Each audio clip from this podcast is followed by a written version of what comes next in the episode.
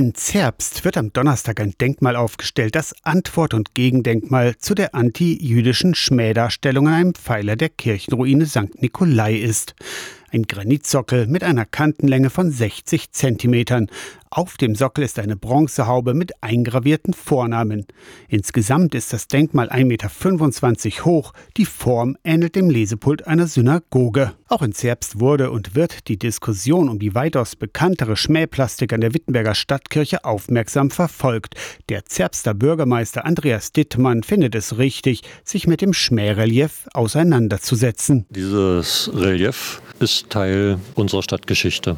Das können wir nicht ungeschehen machen, nur weil wir die Plastik abschlagen. Und insofern bin ich für das jetzt gefundene Lösungsmodell sehr dankbar, weil es beschreibt, dass Antisemitismus sehr wohl auch in dieser Stadt ein Zuhause hatte. Das Granitdenkmal wurde entworfen von dem aus Dessau stammenden, aber im baden-württembergischen Wernau lebenden Künstler Hans-Joachim Prager. Es muss etwas sein, was eine lange Zeit überstehen kann und deswegen nicht auch bloß Beton, der zersetzt sich. Also Granit. Auf dem Sockel eingeprägt der Bibelvers Gott schuf den Menschen zu seinem Bilde. Auf der Bronzehaube der erste Artikel des Grundgesetzes.